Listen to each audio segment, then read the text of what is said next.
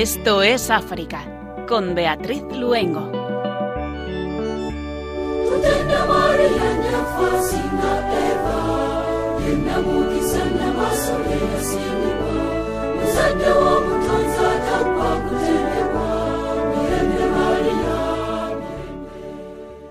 Hay un hecho que suelen omitir los libros de historia, el espectacular florecimiento de la vida cristiana durante los primeros siglos en todo el norte de África.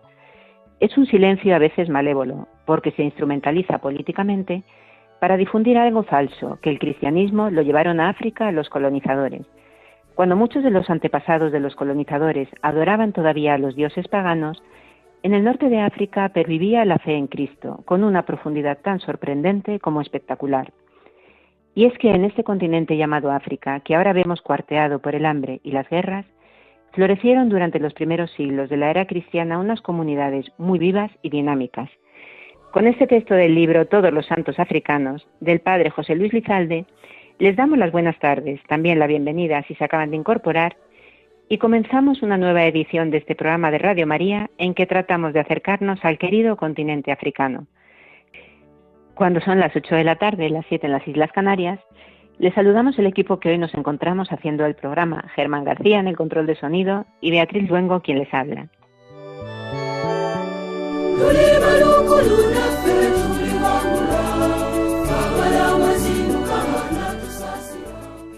Y para hablar de la primera presencia cristiana en tierras africanas y de algunos de los santos más conocidos y también más desconocidos del norte de África, se encuentra hoy con nosotros en el programa Federico Daniel Jiménez de Cisneros y Baudín, profesor de historia y también un conocido suyo porque es nuestro compañero del programa Andalucía Viva aquí en Radio María. También recordaremos las palabras de los santos padres Pablo VI, Juan Pablo II y Benedicto XVI a propósito de estos santos africanos, recuperando una noticia publicada en edición del 2020 por el Observatorio Romano. Y nos iremos a Sierra Leona para contarles sobre el próximo evento solidario del Colegio Edith Stein, que tendrá lugar el próximo 5 de mayo. Nos acompañarán Juan Antonio Perteguer Muñoz, director de los colegios Edith Stein y Chesterton y patrono de la Fundación Chesterton, y Leticia Gutiérrez Torres, maestra de infantil y primaria y psicopedagoga, viajando a través de la historia, siempre acompañados de la belleza de la música africana, nos encomendamos a María Reina de la Paz y comenzamos Esto es África.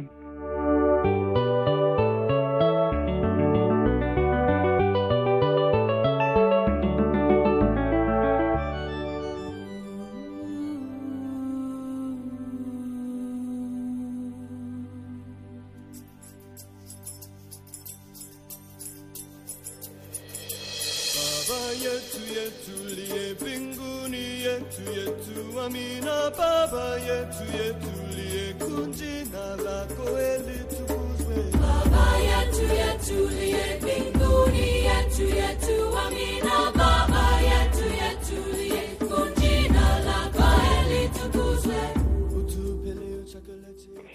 Burkina Faso, el centenario de la parroquia de Pabré, un símbolo de gracias y esperanza en un país asolado por la inseguridad.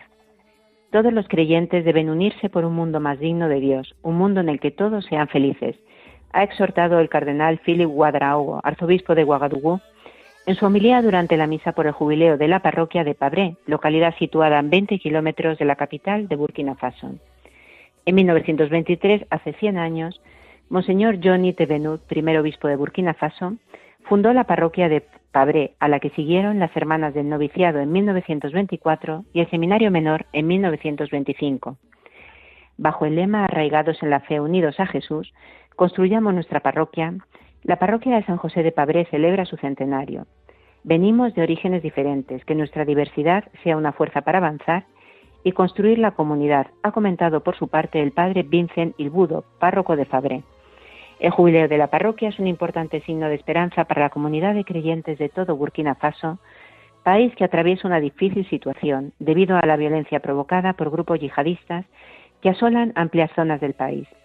Pabré acoge a varios centenares de desplazados víctimas del terrorismo la mayoría llegados en 2022, en su mayoría de Pobé Mengao, en la provincia de Soum.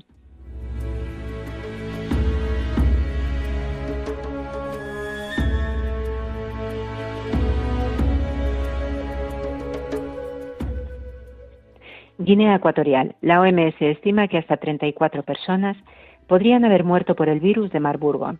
La OMS ha identificado un total de 38 casos, 15 confirmados, con especial incidencia en la ciudad de Bata, provincia del Litoral, desde el estallido del brote el 13 de febrero. El virus de Marburgo se transmite a seres humanos desde murciélagos de árboles frutales y se propaga entre personas mediante contacto directo con líquidos biológicos de los infectados, así como con superficies y materiales, en África se han registrado brotes anteriores y casos esporádicos en Angola, República Democrática del Congo, Kenia, Sudáfrica y Uganda.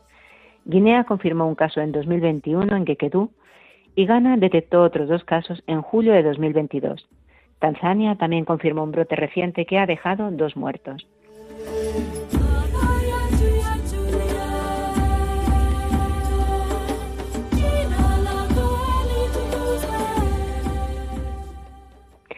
Sudán. La lucha entre el ejército de Sudán y una notoria fuerza paramilitar ha sacudido el país, con casi un centenar de civiles muertos y alrededor de 600 heridos. Los enfrentamientos estallaron después de las tensiones sobre una propuesta de transición a un gobierno civil. Tanto el ejército como sus opositores, las fuerzas de apoyo rápido, afirmaron que tenían el control del aeropuerto y otros enclaves de Jartum. Las ciudades más próximas a Jartum, como su ciudad hermana Omdurman y Bari, están siendo escenarios de bombardeos y cruce de artillería pesada, como también ocurre en las ciudades de Kassala y Gadarit en la frontera con Eritrea y en el puerto Sudán en el noroeste. El Consejo de Seguridad de Naciones Unidas ha instado a todas las partes a cesar de inmediato las hostilidades y restablecer la calma, y ha pedido a todos los actores involucrados a que vuelvan al diálogo para solucionar la crisis actual.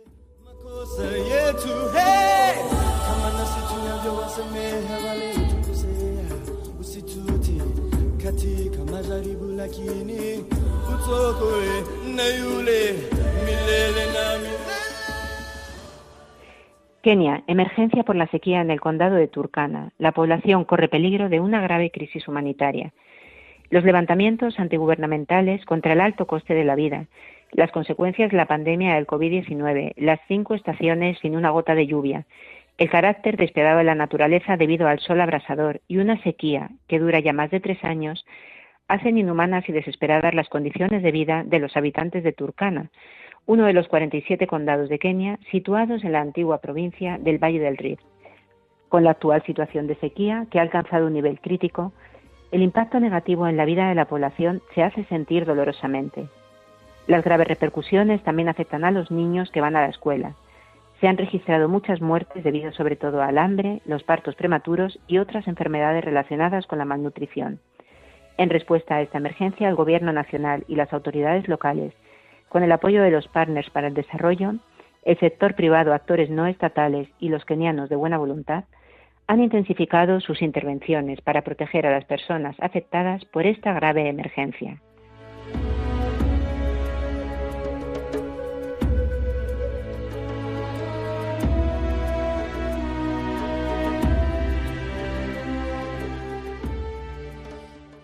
Guinea-Bissau, inestabilidad política, pobreza y expectativas de la población en el relato de un misionero. El misionero, que es el director espiritual del Seminario Mayor de Bissau, nos habla especialmente de la fase de incertidumbre y de dificultades socioeconómicas que vive el pequeño país de África Occidental anclado entre Senegal y Guinea-Conakry. El principal problema de la población, indica el padre Corbioli, es sin duda el económico. Aquí todos los funcionarios, los empleados del Estado, trabajadores de hospitales y escuelas no reciben sueldos regulares. Los médicos huyen del país y las escuelas públicas no funcionan por el absentismo, las huelgas y la frustración. En cuanto al papel de la Iglesia en este contexto, el misionero reconoce total libertad para llevar a cabo las obras y actividades pastorales y educativas ordinarias. Nunca hemos tenido problemas, podemos decir que gozamos de gran estima por parte de otras instituciones, todos los años tenemos muchos catecúmenos. Nuestra tarea es sembrar esperanza, ayudar a no perder la fe. Tarde o temprano habrá personas honradas que llevarán al país a una mayor prosperidad, dice confiado.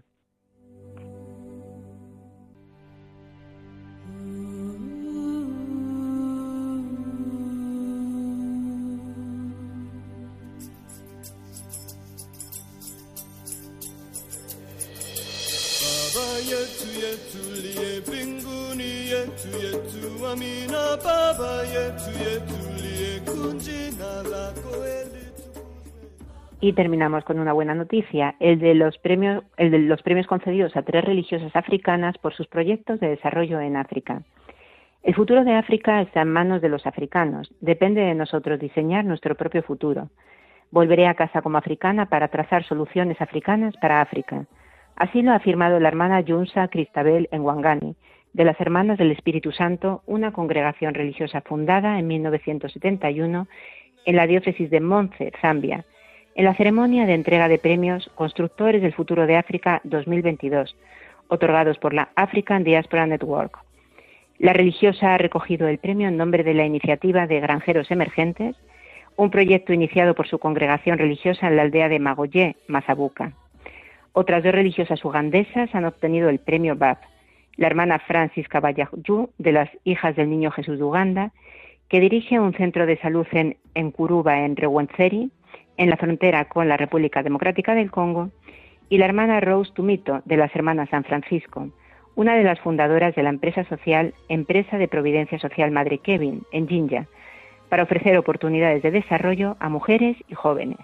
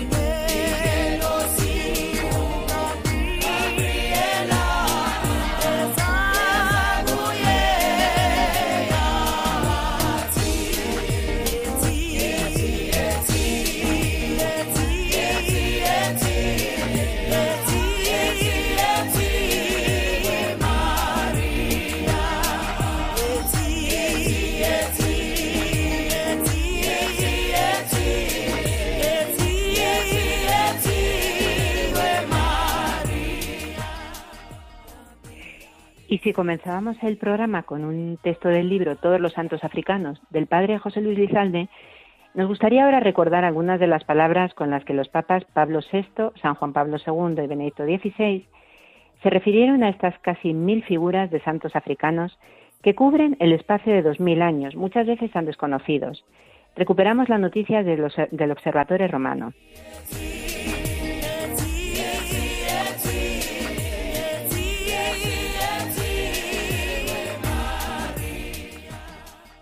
Del Papa Pablo VI. Al enviar nuestro saludo a África, no podemos por menos que traer a la mente sus antiguas glorias cristianas. Pensemos en las iglesias cristianas de África, cuyo origen se remonta a los tiempos apostólicos y está ligado, según la tradición, al nombre y predicación del evangelista Marcos.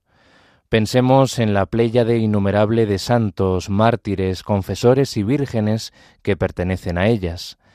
En realidad, desde el siglo II al siglo IV, la vida cristiana en las regiones septentrionales de África fue intensísima y estaba a la vanguardia, tanto en el estudio teológico cuanto en la expresión literaria. Nos vienen a la memoria los nombres de los grandes doctores y escritores como Orígenes, Atanasio o Cirilo, lumbreras de la escuela alejandrina, y desde la otra orilla del lado mediterráneo africano, Tertuliano, San Cipriano y sobre todo San Agustín, una de las luces más fulgentes de la cristiandad. Recordemos a los grandes santos del desierto como Pablo, Antonio, Pacomio, primeros fundadores de la vida monacal, difundida después siguiendo su ejemplo en Oriente y Occidente. Estos luminosos ejemplos, como también las figuras de los santos papas africanos Víctor, Melquiades y Gelasio, pertenecen al patrimonio común de la Iglesia. Los escritos de los autores cristianos de África son todavía hoy fundamentales para profundizar a la luz de la palabra de Dios en la historia de la salvación. O de nuestro querido San Juan Pablo II. La Iglesia en África debe prever la elaboración de su propio martirologio, añadiendo a las magníficas figuras de los primeros siglos los mártires y santos de los últimos tiempos. Durante estos primeros siglos de la Iglesia en África, algunas mujeres dieron también testimonio de Cristo. Entre ellas se debe mencionar particularmente a las santas Felicidad y Perpetua, a Santa Mónica y a Santa Tecla. La serie de santos que África da a la Iglesia, serie que es su mayor título de honor, continúa creciendo. ¿Cómo no mencionar entre los más recientes a Clementina Anwarit, virgen y mártir de Zaire, que beatifiqué en tierra africana en 1985, a Victoria Rasuamanaribo de Madagascar y a Josefina Vaquita de Sudán, beatificadas también durante mi pontificado. Y cómo no recordar al beato Isidoro Bacanja, mártir de Zaire. Y como no de Benedicto XVI, que tanto amó al continente africano. Animo a los pastores de las iglesias particulares a identificar aquellos siervos africanos del Evangelio que pueden ser canonizados según las normas de la Iglesia, no sólo para aumentar el número de los santos africanos, sino también para tener nuevos intercesores en el cielo, con el fin de que acompañen a la Iglesia en su peregrinación terrena e intercedan ante Dios por el continente africano encomiendo a Nuestra Señora de África y a los santos de este continente tan amado, la Iglesia que peregrina en él.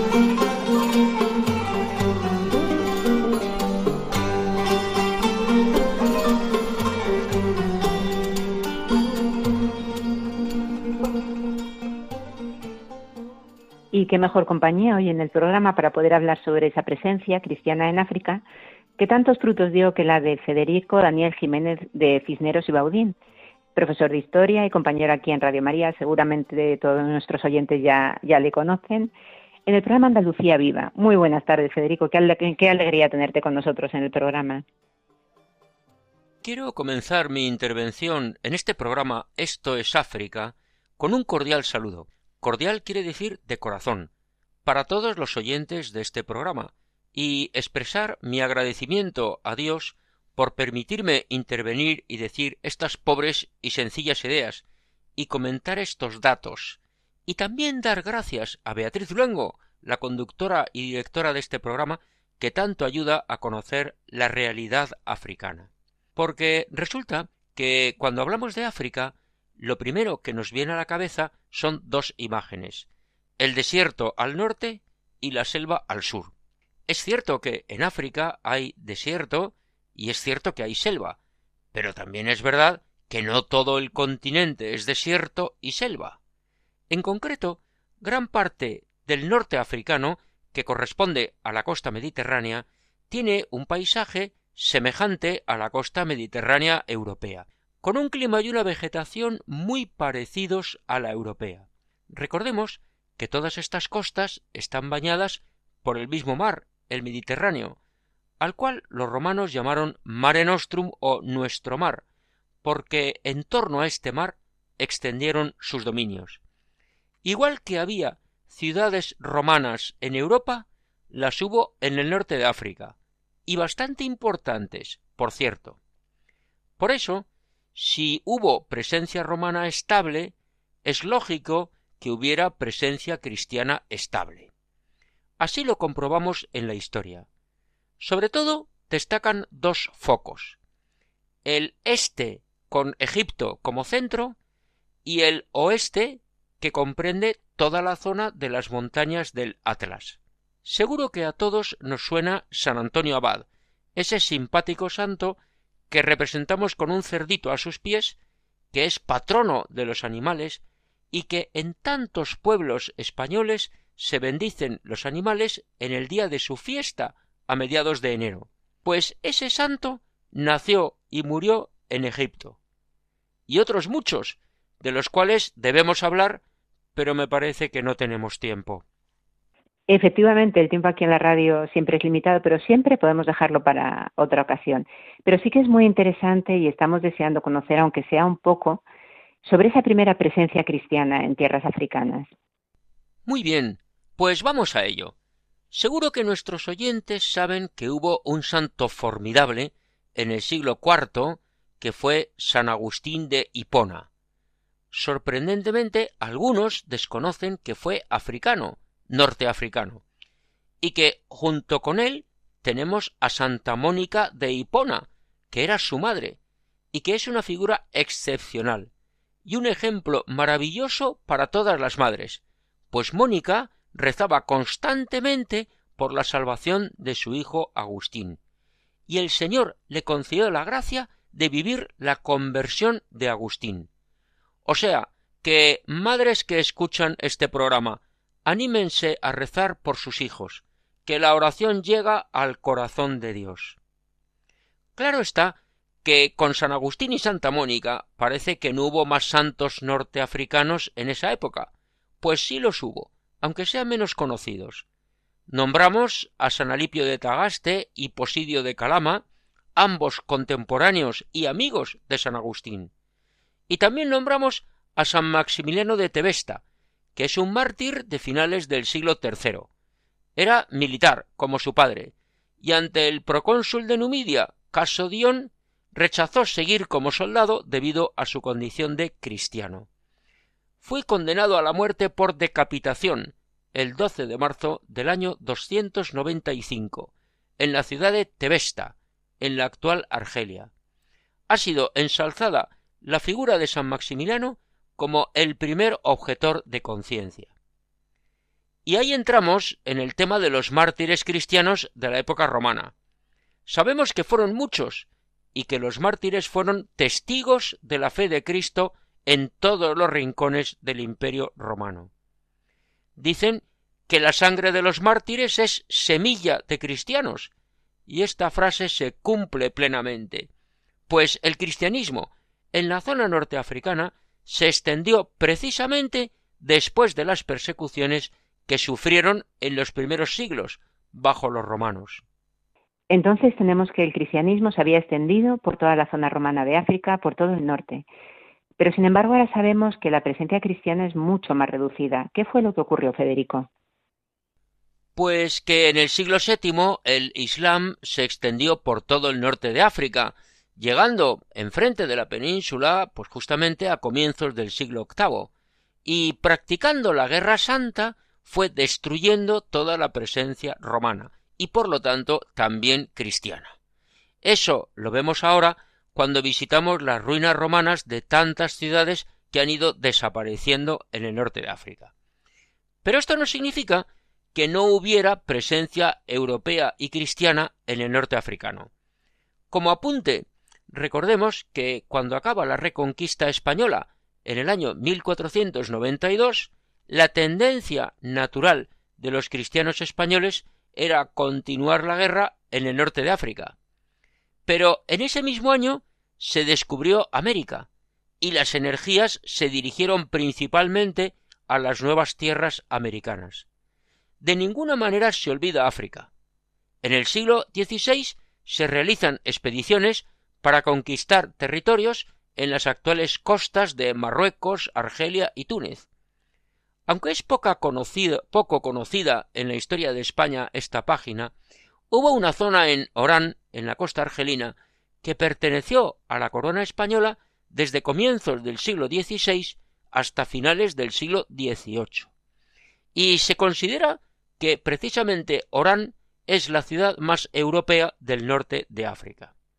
Esta consideración nos da pie a hablar de un personaje fascinante, que es Carlos de Foucault. Todos sabemos que hay vidas de película. Pues sí, la vida de Carlos de Foucault es de película. ¿Contamos algo? Claro que sí, ¿cómo no hablar de ese referente de la espiritualidad del desierto canonizado por el Papa Francisco? Antropólogo del lenguaje y de la cultura berbere y precisamente la música con la que introducíamos esta entrevista es una música tradicional berbere. Pues Carlos de Foucault tiene una vida de película, como decíamos. Contamos algo. Nació en Estrasburgo a mediados del siglo XIX, en una familia noble. Sus padres murieron cuando era niño y fue educado por sus abuelos. En la juventud perdió la fe y entró en el ejército francés. Fue destinado a Argelia, tuvo una vida licenciosa, incluso dilapidó su herencia, a mí, Carlos de Foucault me recuerda al hijo pródigo del Evangelio y a San Agustín. El caso es que se encuentra con el Señor y cambia la vida. Pero antes de eso, Carlos deja el ejército, en realidad fue expulsado, y prepara un viaje de exploración en Marruecos. Estudió árabe y hebreo, se disfraza de judío y acompañado por un rabino judío para pasar desapercibido, recorrerá casi tres mil kilómetros en once meses, en su mayor parte por terreno desconocido, describiendo numerosos lugares con precisión. Hay que entender que es la época de las grandes expediciones geográficas del siglo XIX para conocer todos los continentes.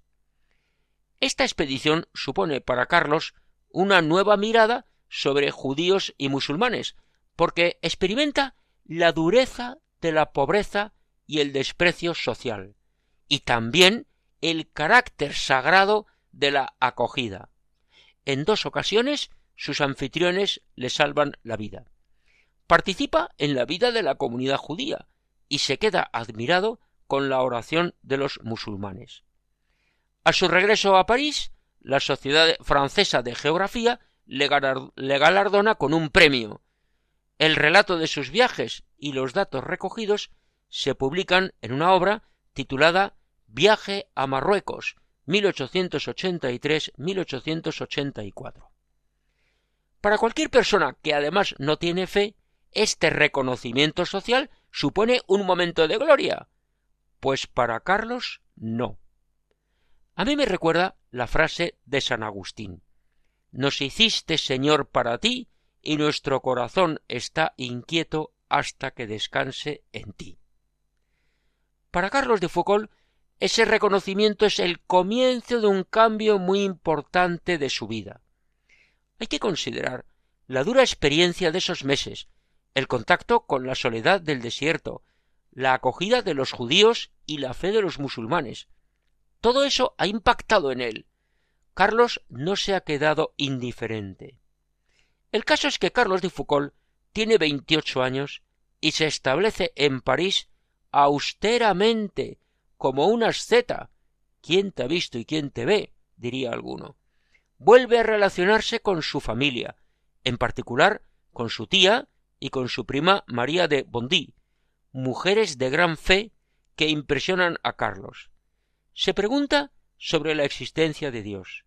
Sin fe entra en los templos y repite esta oración. Dios mío, si existes, haz que te conozca.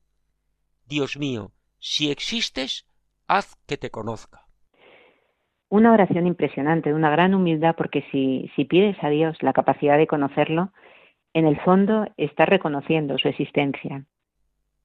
Efectivamente, Dios mío, si existes, haz que te conozca. Y su prima le habla de un sacerdote, al cual se dirige Carlos para que le explique la religión, pero sin más pretensiones. Estaba en búsqueda.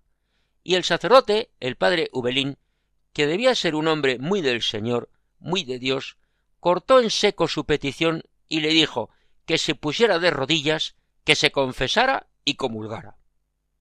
Pues lo más impresionante es que Carlos lo hizo, se arrodilló, se confesó y comulgó.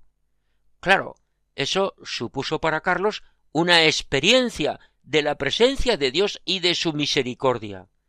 Toda su vida estará marcada por esta experiencia de un Dios inmensamente bueno que va en búsqueda de los pecadores y que no rechaza a nadie.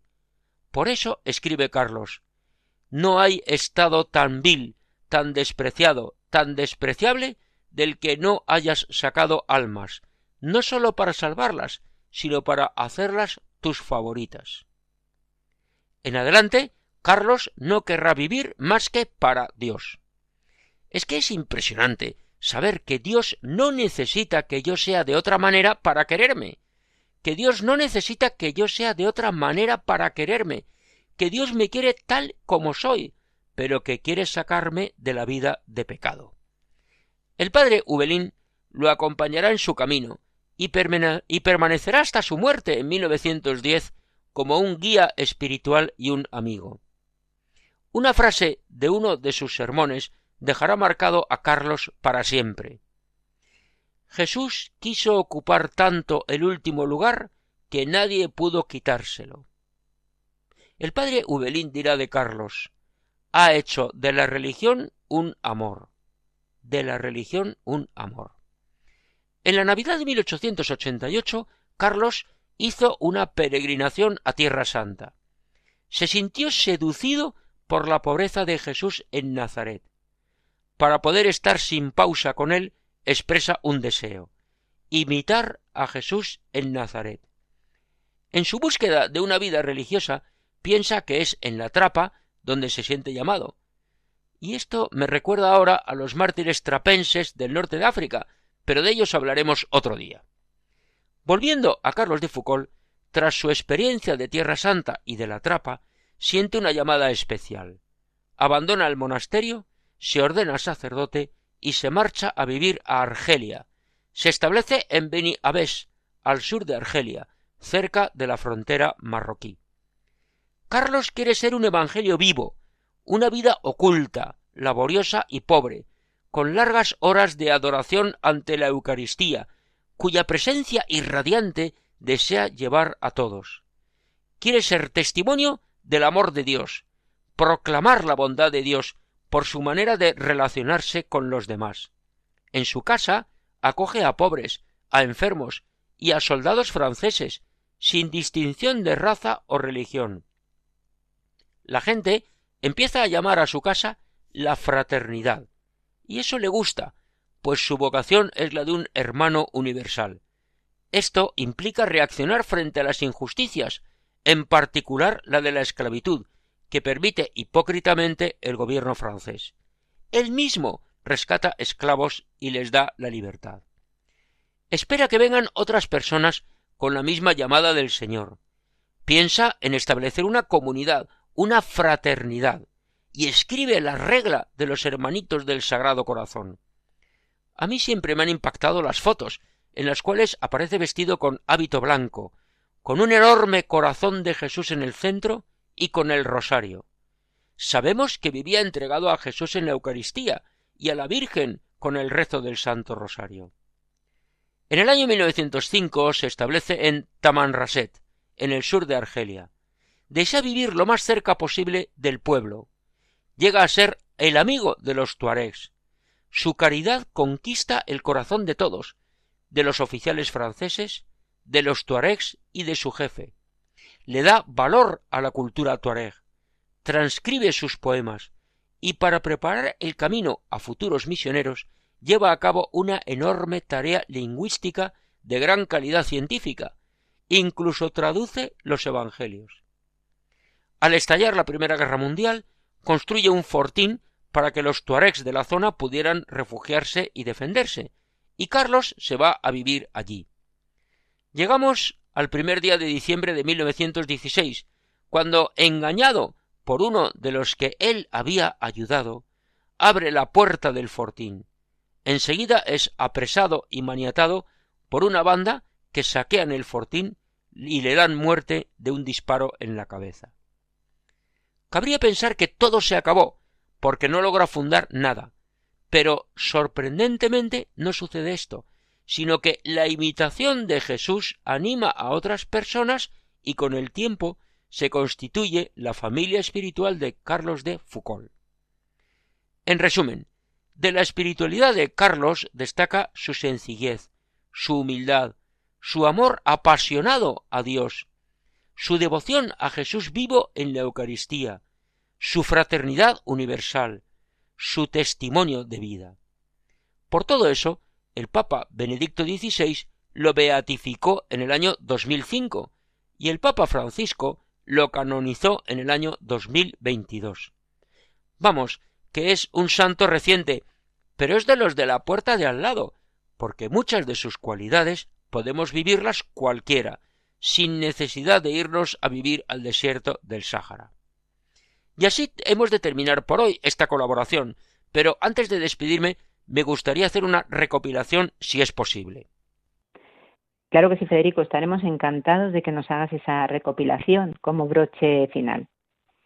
Bien, pues en primer lugar quiero recordar que la presencia cristiana en el norte de África se produce desde los primeros tiempos del cristianismo, cuando formaban parte esas tierras del imperio romano.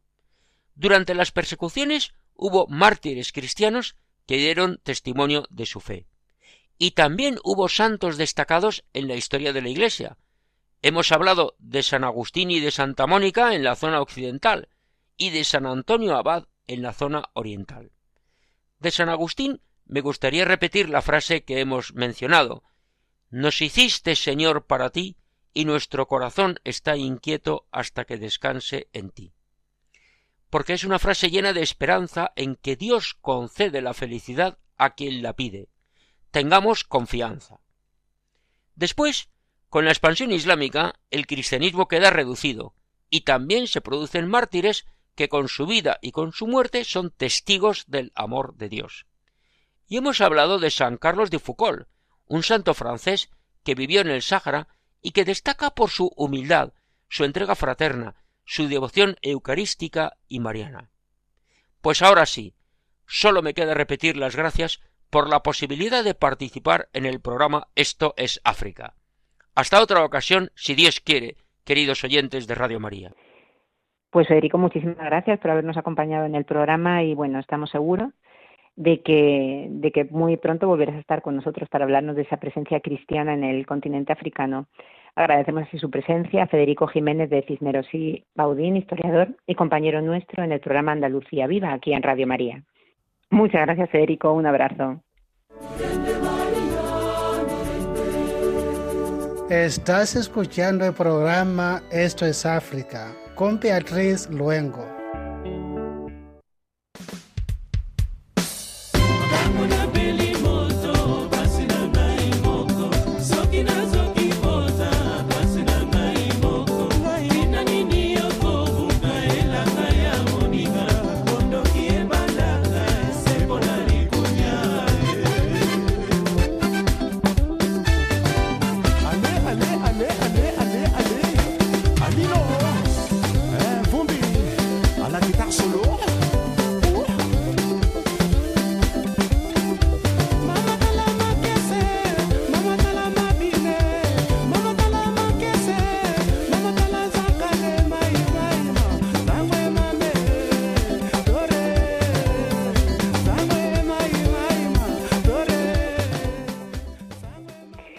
Y del norte de África, pues seguimos viajando por el continente africano, porque el próximo 5 de mayo tendrá lugar la quinta fiesta solidaria en el colegio Edith Stein, cuyos beneficios se destinarán a Sierra Leona, un país con el que este colegio tiene una relación muy especial.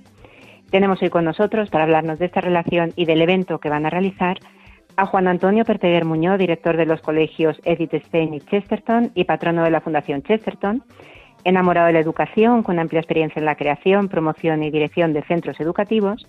Y nos acompaña también Leticia Gutiérrez Torres, maestra de infantil y, de infantil y primaria y psicopedagoga, una apasionada de los viajes y a la que su misión en Sierra Leona tocó el corazón.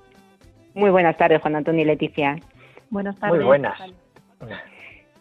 Bueno, pues contadnos primero cómo se lleva a encontrar el colegio Edith Stein con Sierra Leona y cómo se, se va haciendo esa relación tan especial que tenéis con este país. Bueno, pues fue un encuentro a través mía, de, como director, que conocí a un laico que está en Sierra Leona y que los conocí en Madrid y que me dijo la importancia que era el poder ayudar en todos los sentidos, pero especialmente en el mundo educativo en Sierra Leona, en África y, él, y me invitó a que fuéramos a conocer las experiencias que él estaba haciendo ahí con escuelas guaraguara. El, vino la pandemia, mil líos, pero al final conseguimos viajar y de ese viaje, ya lo que tenéis experiencia, habéis visitado África, África engancha, tiene algo ese continente, las gentes, tiene algo, Cristo llama. Y de ese viaje pues surgió la posibilidad el verano pasado de, de juntar voluntarios y ¿por qué no vamos ahí a ayudar?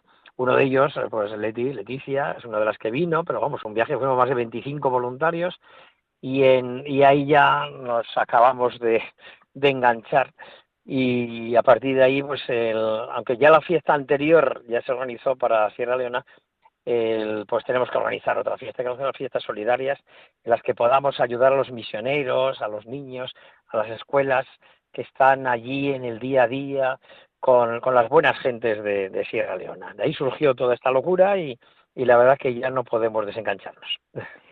Pues cuéntanos, Juan Antonio, si quieres un poquito más en qué consisten estos proyectos para los que realizáis el evento y también exactamente en Sierra Leona en dónde, en dónde se están desarrollando estos proyectos.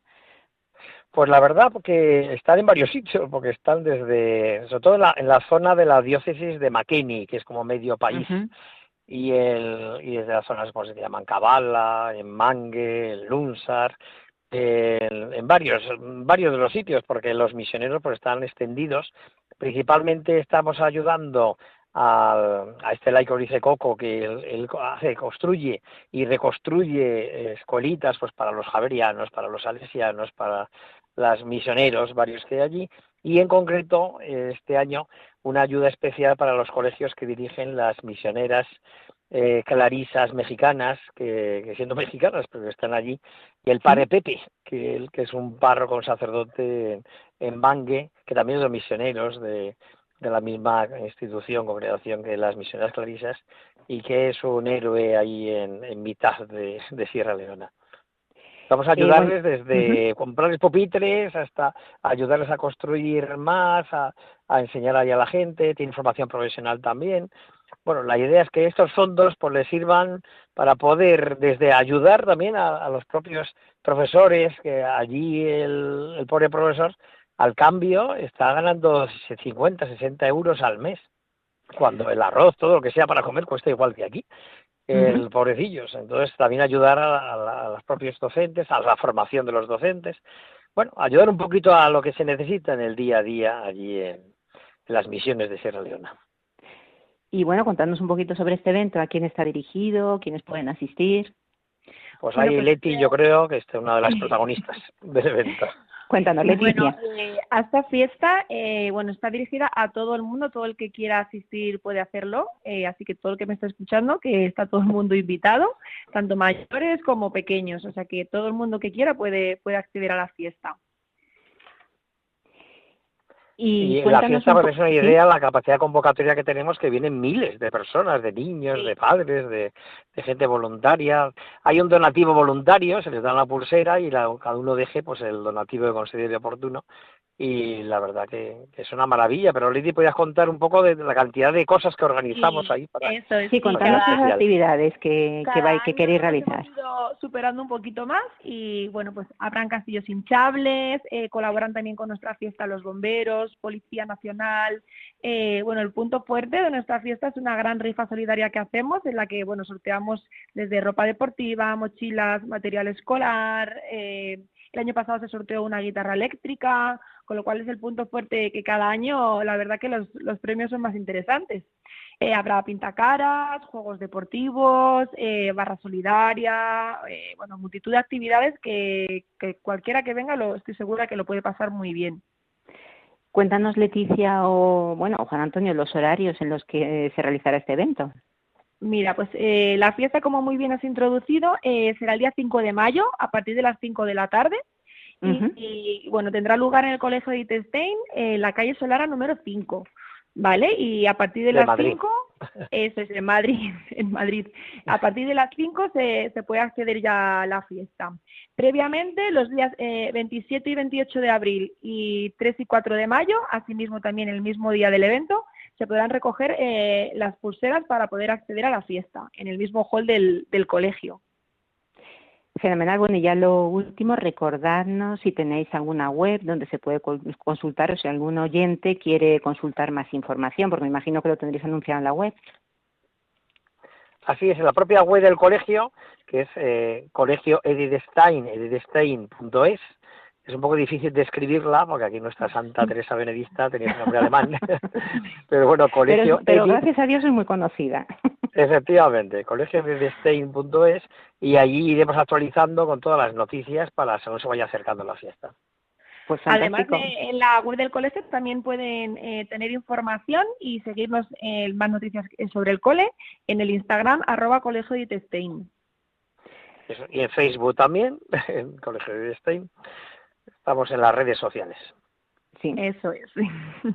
perfecto. Entonces, bueno, sí, dinos, Pues como hemos dicho, nada, como hemos dicho, todo el que nos esté escuchando que está invitado a la fiesta, que cada año la verdad que es más divertida y la verdad que se involucra muchísima gente, la gente del barrio y tiene muy buena acogida. Así que bienvenidos estáis.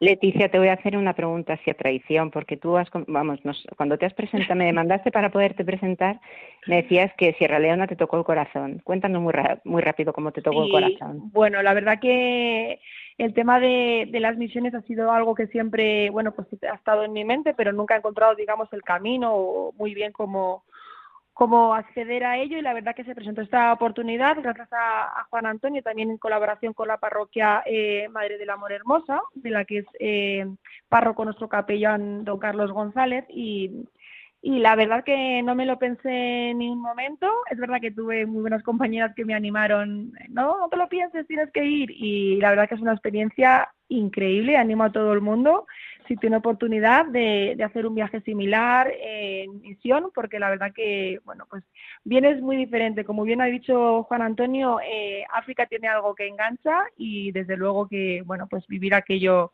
es inexplicable y sobre todo la labor que hacíamos, que era, bueno, pues eh, actividades educativas con niños, campamento de verano, pues si los peques ya de por sí, bueno, pues es algo que, que para mí es mi vocación, pues allí en África la verdad que fue una experiencia inolvidable.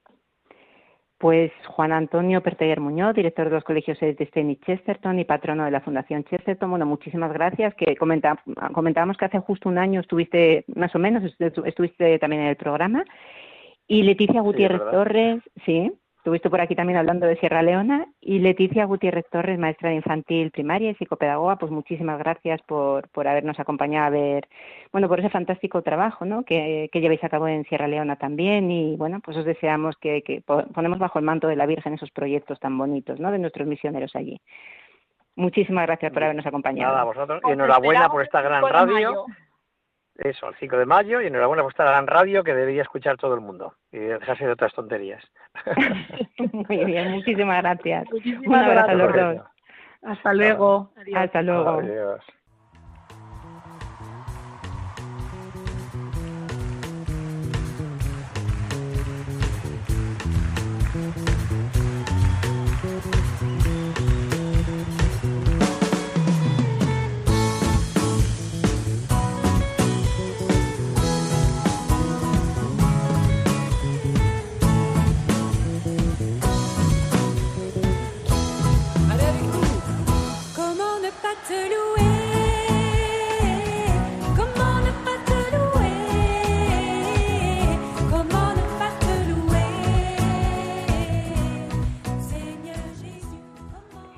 Santos y mártires africanos, fruto de dos mil años de presencia del cristianismo en ese continente. Un tema apasionante que daría para muchos programas, uno por santo hasta casi mil. Para hablar de ellos y del espléndido florecimiento cristiano de los primeros siglos, nos ha acompañado nuestro compañero Federico Daniel Jiménez de Cisneros y Baudín, profesor de historia y compañero nuestro del programa Andalucía Viva. Le damos las gracias de corazón por haber compartido su tiempo y su gran conocimiento con nosotros. Siempre es un placer tenerlo en el programa. Gracias también a Juan Antonio Perteguer Muñoz, director de los colegios Edith Stein y Chesterton, y patrono de la Fundación Chesterton, y a Leticia Gutiérrez Torres, maestra de infantil y primaria y psicopedagoga, por invitarnos a esa quinta fiesta solidaria a favor de Sierra Leona. Y ya nos tenemos que despedir. Les agradecemos que se hayan quedado con nosotros en este rato africano de la emisora de la Virgen y les invitamos a que no se vayan y continúen escuchando nuestra programación. Y gracias, por supuesto, a Germán García en el control de sonido. Como siempre, hacemos al final del programa, les recordamos nuestro mail. Esto es africa.radiomaria.es.